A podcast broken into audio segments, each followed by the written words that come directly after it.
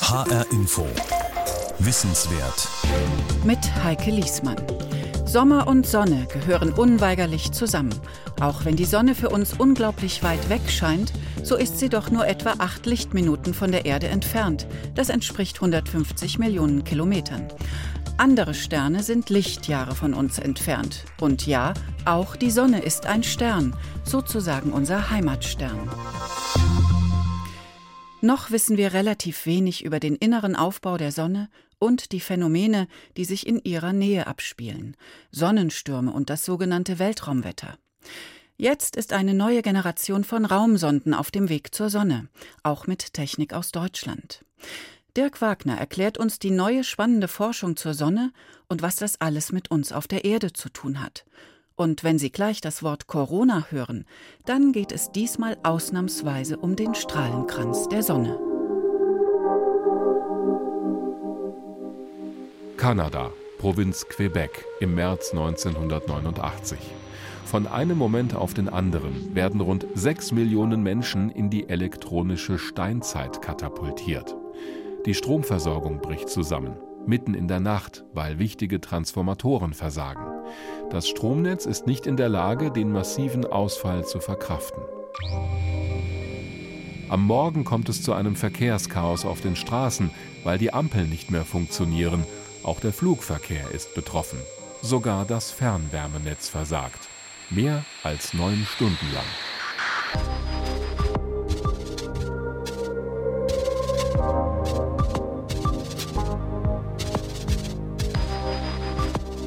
Die Ursache für den Stromausfall liegt etwa 150 Millionen Kilometer entfernt. Ein riesiger Ausbruch auf der Sonne hatte ungewöhnlich viel elektrisch geladene Teilchen ausgerechnet Richtung Erde geschleudert, sogenanntes Sonnenplasma. Gut zwei Tage später traf dieser Sturm unseren Planeten und knetete sein Magnetfeld regelrecht durch. Die elektromagnetischen Effekte, die in der Folge entstanden, waren zu viel für das Stromnetz in Quebec. Bis heute der größte bekannte Vorfall dieser Art. Er zeigt, wie eng wir mit unserem Heimatstern verbunden sind und welche Vorteile es hätte, wenn wir solche Sonnenstürme vorhersagen könnten. Dafür aber müssen wir die Sonne noch viel besser verstehen lernen. Sommer 2020, ein sonniger Tag in Göttingen. Hier befindet sich das Max-Planck-Institut für Sonnensystemforschung, umgeben von Bäumen und viel Grün. Nur hin und wieder fährt ein Auto vorbei. Gemeinsam mit Joachim Woch schaue ich in den blauen, nur leicht bewölkten Himmel, hoch zur Sonne. Die Instrumente, die der Solarforscher hier am Institut entwickelt, sollen diesen Stern vor unserer kosmischen Haustür so genau vermessen wie nie zuvor. Die Sonne für mich ist ein extrem faszinierendes Objekt, weil wir sie trotz ihrer Wichtigkeit noch immer nicht vollständig verstanden haben. Wir verstehen nicht, warum die Sonne in ihrer Aktivität variiert. Zum Beispiel das, was glaube ich jeder kennt, sind die sogenannten Sonnenflecken, dunkle Regionen auf der Sonne, die in einem Zyklus von elf Jahren mal mehr, mal weniger da sind. Und das in sehr schöner Regelmäßigkeit. Aber den genauen Prozess hinter diesem elfjährigen Zyklus haben wir noch immer nicht verstanden. Jetzt steht die Sonne, wenn nicht gerade Wolken davor sind, jeden Tag am Himmel. Die Menschheit konnte sie eigentlich schon immer sehen. Warum wissen wir trotzdem so wenig über sie? Natürlich, auf der einen Seite ist sie ein typischer Stern, der als einziger Stern für uns wirklich für ganz genaue Beobachtungen greifbar ist. Das war natürlich noch nicht immer so. Man brauchte optische Geräte, um das machen zu können. Galileo war sicherlich einer der ersten, der auch die Sonnenflecken dann zum ersten Mal beobachtet hat. Und unser Verständnis der Sonne ist natürlich mit der Entwicklung von modernen Messmethoden immer besser und genauer und detaillierter geworden. Stichwort Raumfahrt. Das ist natürlich nicht nur die Raumfahrt, auch bodengebundene Beobachtungen, besser werdende Teleskope, das neue Teleskop in den USA, was gerade äh, eingeweiht worden ist und fantastische Bilder liefert. Aber vom Boden aus können wir nicht alles. Um die Sonne voll zu erfassen, gehen wir in den Weltraum.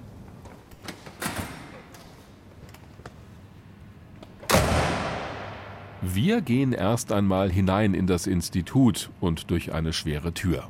Dahinter verbirgt sich eines der Instrumente, mit denen die Wissenschaftlerinnen und Wissenschaftler der Sonne ein gutes Stück näher kommen. Wobei Instrument für mich ein wenig untertrieben klingt, es ist ein großes Teleskop, das an einen Ballon gehängt werden soll. In dieser Montagehalle wird es zusammengebaut und für den Flug vorbereitet. Das komplette Teleskop, so wie es einmal losschweben soll, mit dem haben die Bauteile in dieser Halle allerdings noch nicht viel gemeinsam. Es wird noch fleißig daran gearbeitet.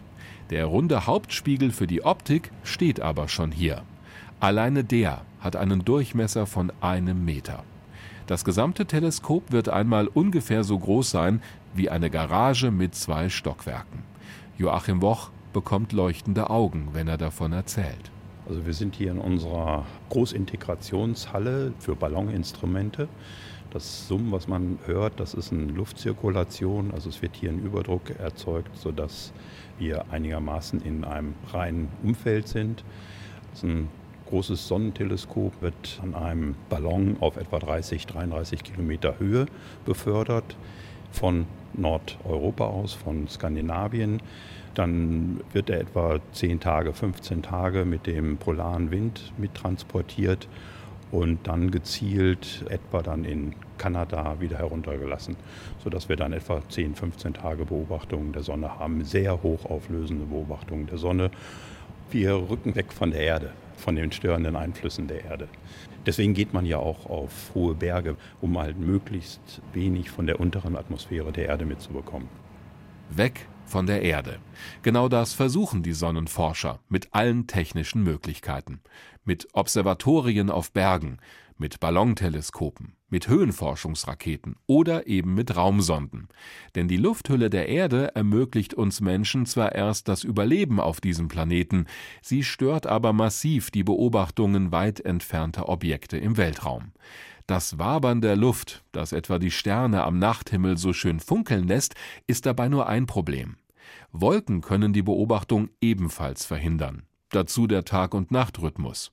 Die Erdatmosphäre blockiert außerdem einen großen Teil des elektromagnetischen Spektrums. Sie lässt vor allem das sichtbare Licht bis zum Boden durch. Beobachtungen im infraroten Bereich, also von Wärmestrahlung, sind so gut wie unmöglich genauso wie im ultravioletten Spektrum. Das alles interessiert aber die Fachleute, weil die Sonne neben dem sichtbaren Licht auch diese Strahlung aussendet. Darin verbergen sich vielleicht Informationen, die uns helfen könnten, die Vorgänge auf und in der Sonne besser zu verstehen. Es sind optische Fenster in das Innenleben dieses Sterns. Um diese voll auszunutzen, müssen die Messinstrumente richtig weit weg von der Erde. Five, four, three, two, one, zero. And liftoff of our solar orbit and international collaboration to give us new images and a better understanding of our life giving star. Am 10. Februar 2020 startete Solar Orbiter, eine Raumsonde der Europäischen Raumfahrtorganisation ESA. Die Rakete wurde von der amerikanischen NASA zur Verfügung gestellt und gehört zu den stärksten, die die Amerikaner in ihrem Arsenal haben. Sie beschleunigt das 1,8 Tonnen schwere Raumfahrzeug so sehr, dass es weg vom Schwerefeld der Erde Richtung Sonne fliegen kann. Wobei beschleunigen ist dabei nicht ganz korrekt. Die Raumsonde wird im Verhältnis zur Erde vielmehr abgebremst, damit sie gleichsam Richtung Sonne fällt, ohne in sie hineinzustürzen. Aber selbst die Antriebsenergie der fast 60 Meter hohen Rakete reicht nicht aus, um Solar Orbiter direkt in die gewünschte nahe Umlaufbahn um die Sonne zu schießen. Um diese zu erreichen, holt sich die Sonde mehrfach Schwung, bei Vorbeiflügen an der Erde und der Venus. Eine Art kosmisches Billardspiel, bei dem sich das Raumfahrzeug der Oberfläche immer weiter annähert. Im Oktober 2022 sogar bis auf 42 Millionen Kilometer. Damit wäre es der Sonne etwa 100 Millionen Kilometer näher als die Erde. Solar Orbiter ist die erste Mission, die mit ihren Kameras auf die Pole der Sonne schauen wird. Das geht nur mit einer Raumsonde. Die Polarregionen lassen sich von der Erde aus nicht erforschen. Wir sehen immer nur die Seitenansicht unseres Heimatsterns.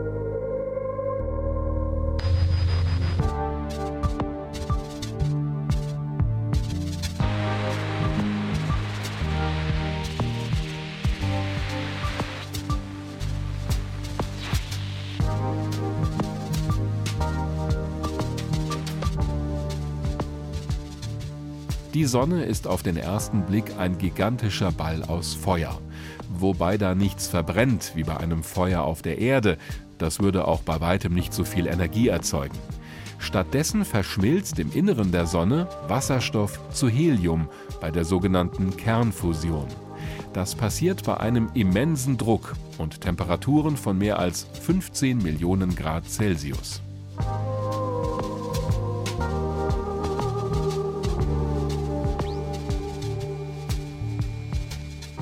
Bei diesem Prozess werden Unmengen von Energie frei.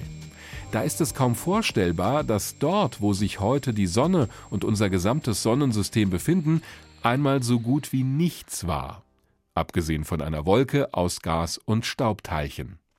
Vor etwa 4,6 Milliarden Jahren fing diese Wolke allerdings an, in sich zusammenzufallen, wegen der gegenseitigen Anziehungskraft der Teilchen, eine Art Schneeballeffekt, dessen Einzelheiten noch immer nicht vollständig verstanden werden. Klar ist aber, dass sich an einer Stelle immer mehr Partikel zusammengeballt haben. Durch die Reibung aneinander wurden diese Partikel immer heißer und heißer, bis die Temperatur und der Druck so hoch waren, dass die Kernfusion angeregt wurde. Sozusagen der Geburtsschrei der Sonne. Um sie herum hatten sich noch mehr Materieklumpen gebildet, die wiederum zusammenstießen und ebenfalls immer größer wurden. So ist auch unsere Erde entstanden und alles, was sich auf ihr befindet. Anders ausgedrückt, wir alle sind Sternenstaub.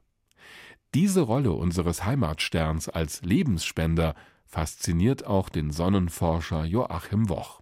Die Energie, die von der Sonne kommt, hat erst die Entstehung von Leben auf der Erde ermöglicht das Leben und die Änderungen auf der Erde besser verstehen zu können. Klimaänderungen, wie stark beispielsweise wirken Änderungen in der Sonnenaktivität sich aufs äh, Erdklima aus, wie viel der Klimaänderungen, die wir sehen, ist naturgegeben von der Sonne, wie viel vom Menschen gemacht.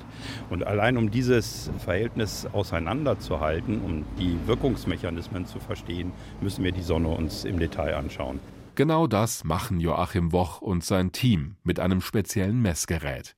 Es ist an Bord von Solar Orbiter nun unterwegs Richtung Sonne und wurde hier entwickelt am Göttinger Max-Planck-Institut für Sonnensystemforschung.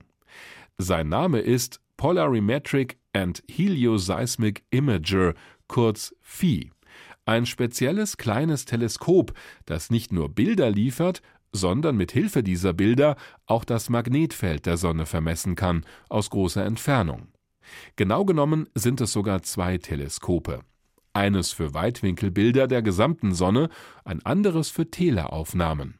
Darauf sind schon Strukturen von rund 200 Kilometern Größe zu erkennen. Das mag sich recht grob anhören, bezogen auf den Durchmesser der Sonne von etwa 1,4 Millionen Kilometern ist das allerdings schon ein sehr genauer Blick auf die Oberfläche. Dabei nimmt Phi allerdings nur Bilder in einem bestimmten Spektralbereich der Sonne auf, also einer bestimmten Farbe des Sonnenlichtes, einem genau festgelegten roten Farbton. Das braucht es, um aus den Fotos die Form des Magnetfeldes an dieser Stelle herauszulesen. Das Magnetfeld verändert nämlich die Eigenschaften des roten Lichtes. Daraus wiederum können die Fachleute die Stärke und die Richtung des Magnetfeldes bestimmen. Und das mit einem Gerät, das nicht viel größer ist als zwei Schuhkartons.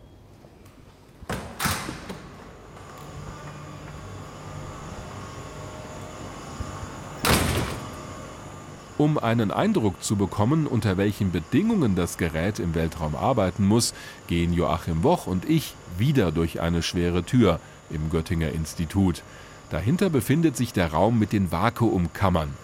Sie erinnern an massive Tanks, außen verkleidet mit einem schwarzen Isoliermaterial.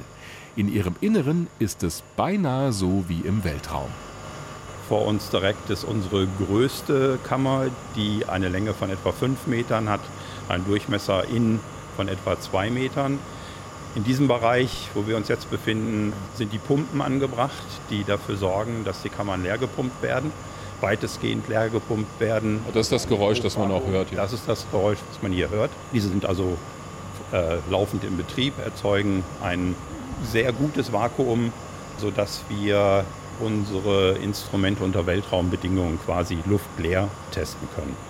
Wo befindet sich jetzt das Gerät, das auf der Solar Orbiter Mission fliegt? Das befindet sich hier in dem großen Vakuumtank. Das sogenannte Flugersatzmodell, das bauen wir für den Fall, dass mit dem eigentlichen Flugmodell was schief geht. Das heißt, dass wir das kurzfristig an Bord dann auch austauschen können vor dem Start.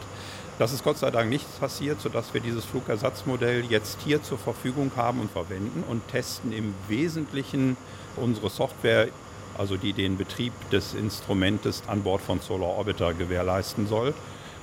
Diese Software müssen wir ständig verbessern und sobald wir sehen, dass die Software funktioniert, dass sie keine Fehler mehr produziert, werden dieses neue Softwarepaket dann an Solar Orbiter hochgeschickt.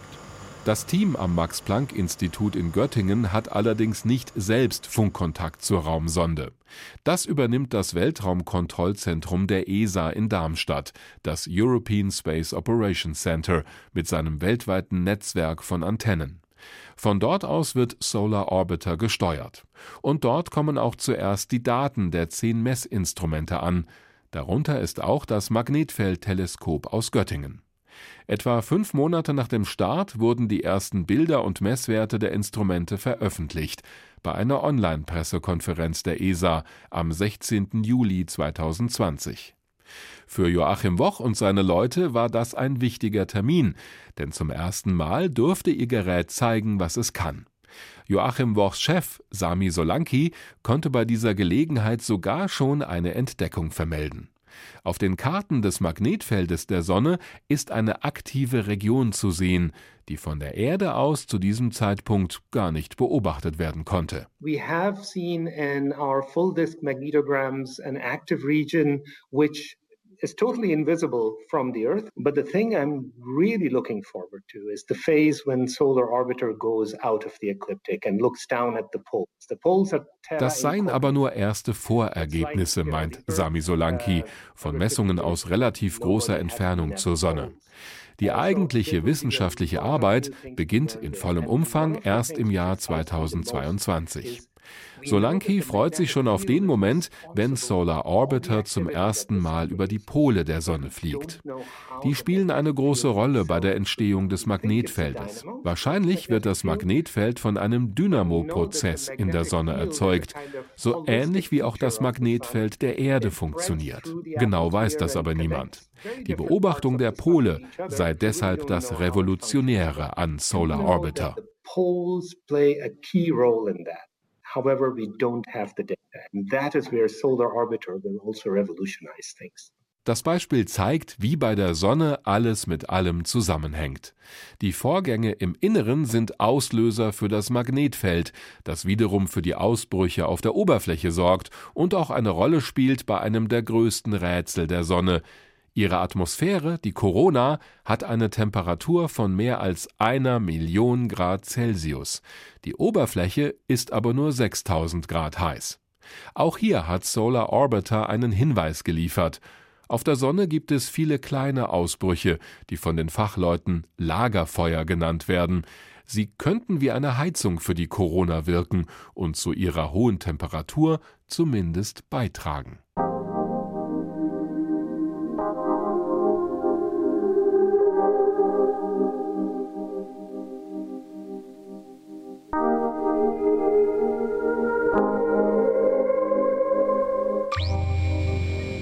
Das Feuer der Sonne bekommt auch Solar Orbiter direkt zu spüren.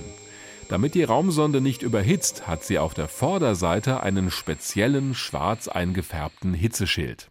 Wenn Solar Orbiter der Sonne am nächsten kommt, bis auf 42 Millionen Kilometer, muss dieser Schild Temperaturen von rund 500 Grad Celsius standhalten.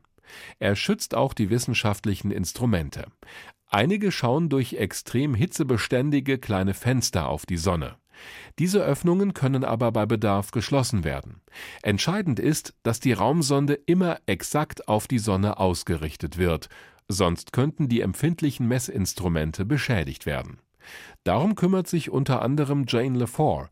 Sie arbeitet in der Nähe von Madrid in einem Kontrollzentrum der ESA, das die wissenschaftliche Phase der Mission koordiniert. Yeah, it has to stay pointed exactly where we want it to point. We have instruments uh, which are very sensitive. We have an instrument which is a coronagraph. Wir haben unter anderem einen Koronographen an Bord. Der arbeitet mit einer runden schwarzen Scheibe, die das helle Licht der Sonne abdeckt, um die Corona der Sonne zu beobachten. So ähnlich wie bei einer Sonnenfinsternis. Wenn dieser Koronograph auch nur ein Stück weit falsch ausgerichtet wird, kann er blind werden, weil er dann direkt vom Licht der Sonne getroffen wird. Wir haben deswegen bestimmte Methoden ausgearbeitet, um zu verhindern, dass so etwas passiert. Doch selbst wenn alles perfekt funktioniert, bleibt noch die schwierige Aufgabe, die Messdaten zur Erde zu übertragen. Das geschieht per Funk, ist aber eine Wissenschaft für sich vor allem wegen der großen Entfernungen und der besonderen Umlaufbahn von Solar Orbiter um die Sonne. There are parts of the mission where we're really close to Earth, and other parts of the mission when we can be, uh, I think, almost two times the distance of the of the sun away from the spacecraft. So when the satellite really is on the opposite side of the sun to Earth. Es gibt Phasen der Mission, in denen wir uns in der Nähe der Erde befinden, aber auch Phasen, in denen wir weit wegfliegen und dabei etwa doppelt so weit weg sind wie die Sonne von der Erde. Dann können wir nur sehr wenige wissenschaftliche Daten senden, weil die Übertragungsgeschwindigkeit bis auf gerade mal 40 Kilobit pro Sekunde sinkt. In dieser Phase speichern wir deshalb die meisten Daten an Bord und übertragen sie erst, wenn wir wieder in der Nähe der Erde sind.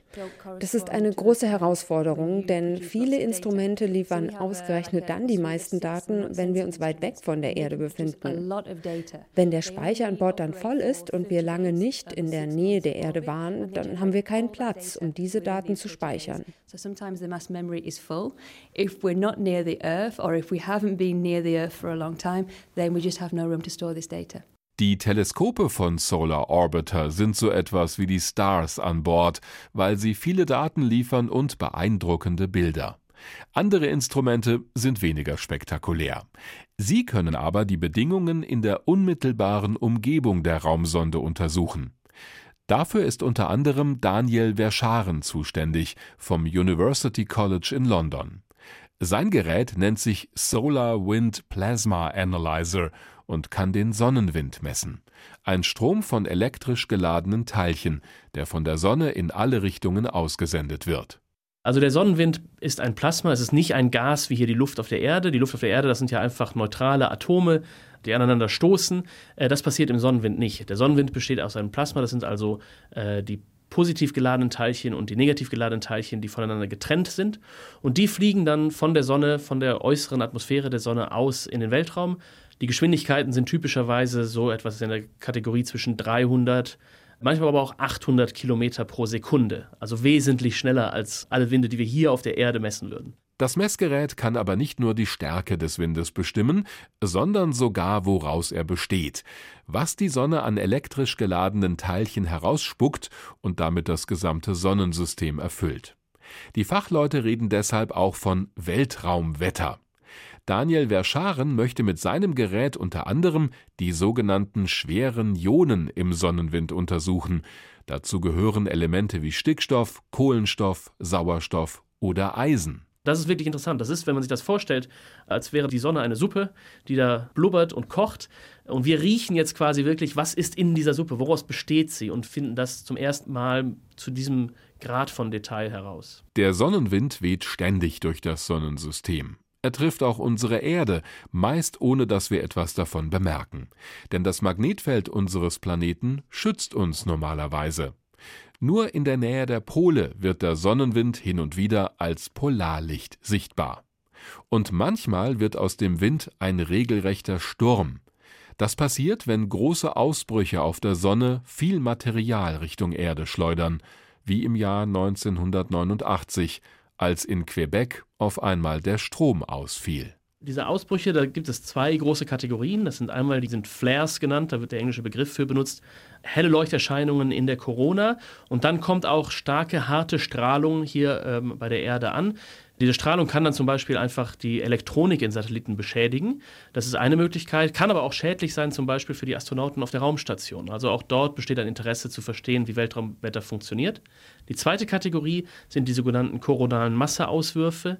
In den Momenten werden also wirklich große Mengen von Material Also wir reden da von Milliarden Tonnen, die auf einmal rausgeschleudert werden aus der äußeren Atmosphäre der Sonne. Und wenn die die Erde treffen, verändern sie das Magnetfeld der Erde, die uns normalerweise vor allem schützt, was von außen kommt. Und in den Momenten kann zum Beispiel unser Stromnetz beschädigt werden, denn dann werden Ströme in den Überlandleitungen induziert, die Transformatoren zerstören können. Wir verlieren zum Beispiel auch das Signal von Satelliten dann. Das ist eben wichtig, wenn man einfach sein Navigationsgerät, aber auch alle möglichen anderen Satellitenanwendungen benutzen möchte. Die Daten von Solar Orbiter könnten helfen, das Weltraumwetter besser vorherzusagen. Das ist zwar nicht das Ziel dieser Mission, dafür ist sie gar nicht ausgelegt, aber je mehr wir wissen über die Vorgänge auf der Sonne, welche Rolle sie spielen bei der Entstehung von solchen Ausbrüchen, den Sonnenstürmen, desto größer ist die Chance, dass wir unsere Technik auf der Erde rechtzeitig schützen können. Und zwar bevor so ein Sturm hier ankommt. Das spornt auch den Sonnenforscher Joachim Woch vom Max-Planck-Institut in Göttingen an. Doch bei allen Gefahren, die von der Sonne ausgehen können, ganz ohne sie wäre es mit dem Leben auf der Erde schnell vorbei. Gerade wo wir stehen, wird es relativ schnell sehr dunkel werden. Die Temperaturen würden in den Keller sacken. Die Erde hätte keinen Bezugspunkt mehr, keinen Gravitationskern, an dem sie ihre Bahn ausrichten könnte. Also das wäre ein Desaster. Da muss Joachim Woch ein bisschen schmunzeln. Denn dass die Sonne einfach verschwindet, wird so schnell nicht passieren. Der Vorrat an Wasserstoff in ihrem Inneren für die Kernfusion reicht noch schätzungsweise 5 Milliarden Jahre. Dann wird sich die Sonne aufblähen zu einem roten Riesen, der die Planeten Merkur und Venus verschluckt.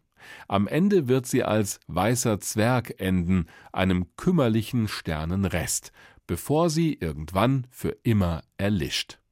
Weil die Temperatur der Sonne aber vorher allmählich immer weiter steigt, wird sie das Leben auf der Erde schon früher unmöglich machen. Vielleicht in etwa anderthalb Milliarden Jahren. Es bleibt also noch viel Zeit, um unseren Heimatstern besser zu erforschen.